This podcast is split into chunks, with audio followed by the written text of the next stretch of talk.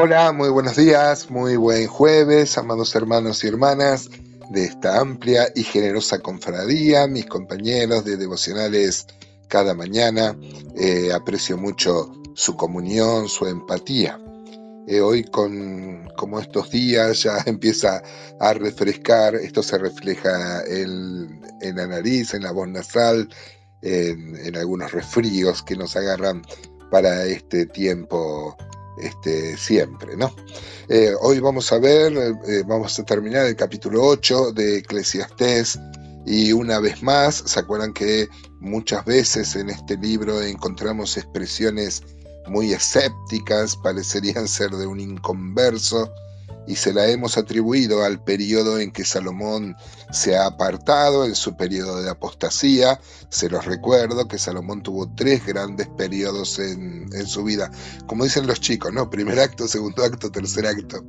Un primer acto donde este, eh, eh, él buscó sabiduría, buscó la dirección de Dios, hermoso y temía eh, ante gobernar este, un pueblo tan grande, pide la dirección de Dios ahí en Gabaón. Otro es el Salomón que inaugura el templo, el hombre que este, eh, sujeto a la voluntad de Dios eh, construye el imperio más grande que ha tenido el imperio hebreo, fue en los tiempos de Salomón.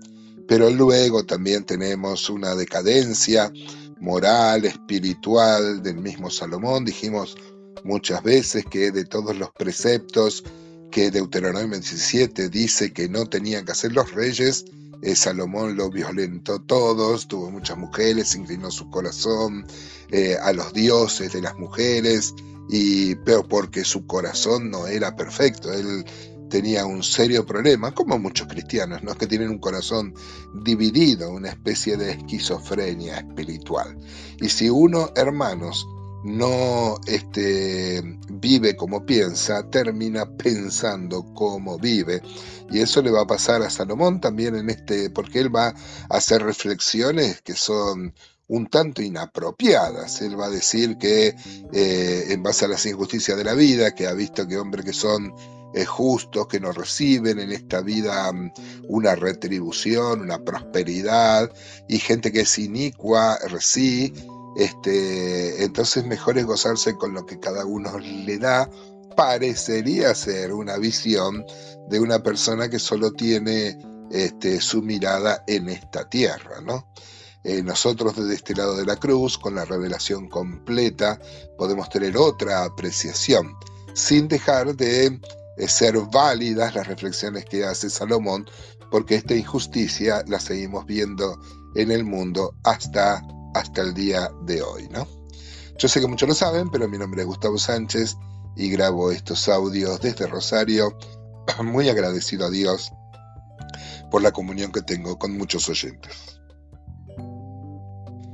Leamos entonces desde el versículo 14, del versículo, desde el del capítulo 8, perdón, de Eclesiastés, Note lo, curioso de estas aseveraciones. Dice, hay vanidad que se hace sobre la tierra, que hay justos a quienes sucede como si hicieran obras de impíos, y hay impíos a quienes acontece como si hicieran obra de justos.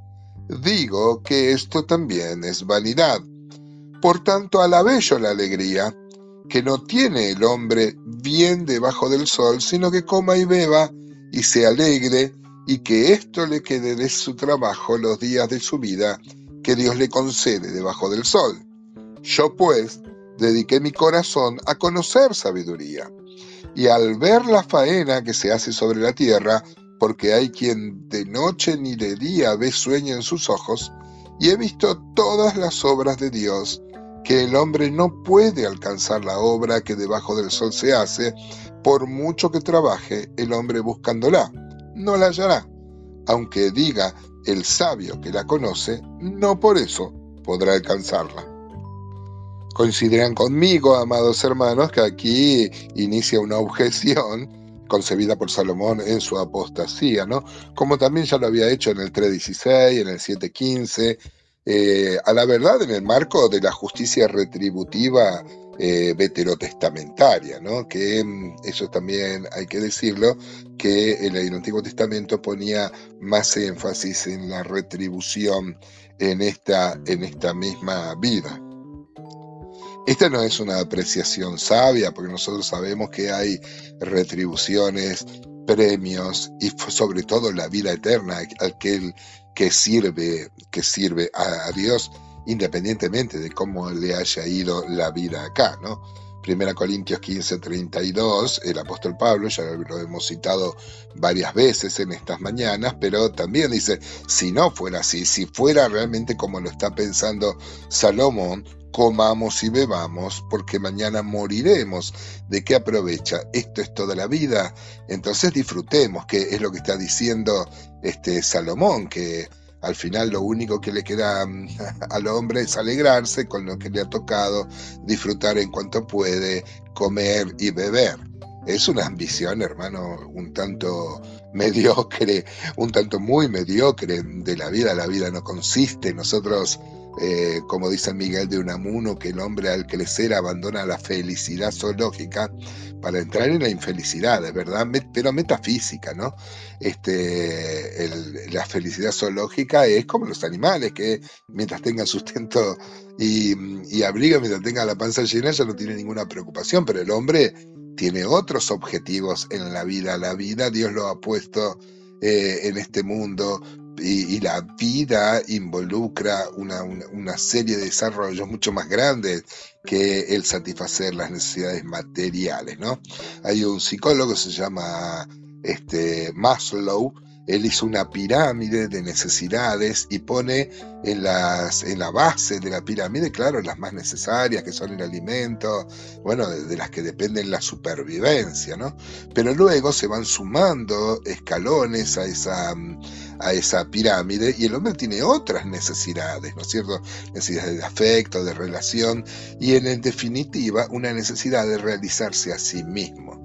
Y esto, como si va a coincidir este Salomón como final, como conclusión, como colofón de este libro, es temer a Dios, guardar sus mandamientos. Por más que acá dice que él tuvo sabiduría, que buscó, que, que, que investigó, pero también encontró una vanidad en esto, ¿no? ¿Qué tal, hermano? ¿Cómo te va la vida? ¿Cómo ves la vida? Qué bueno es poder reflexionar que mm, el Señor nos ha salvado para, para, para disfrutar la mejor de la vida. Juan 10:10 dice, yo he venido para que tengan vida. Y esto es maravilloso, ya, este, gloria a Él. Pero no acaba y el versículo dice que para que la tengan en abundancia. Hay cristianos que tienen vida porque han recibido al Señor, pero si no experimentan la comunión íntima con Dios, la vida en santidad, el disfrutar sus mandamientos, no la tienen en abundancia. Dios nos bendiga para que podamos disfrutar en plenitud la vida cristiana.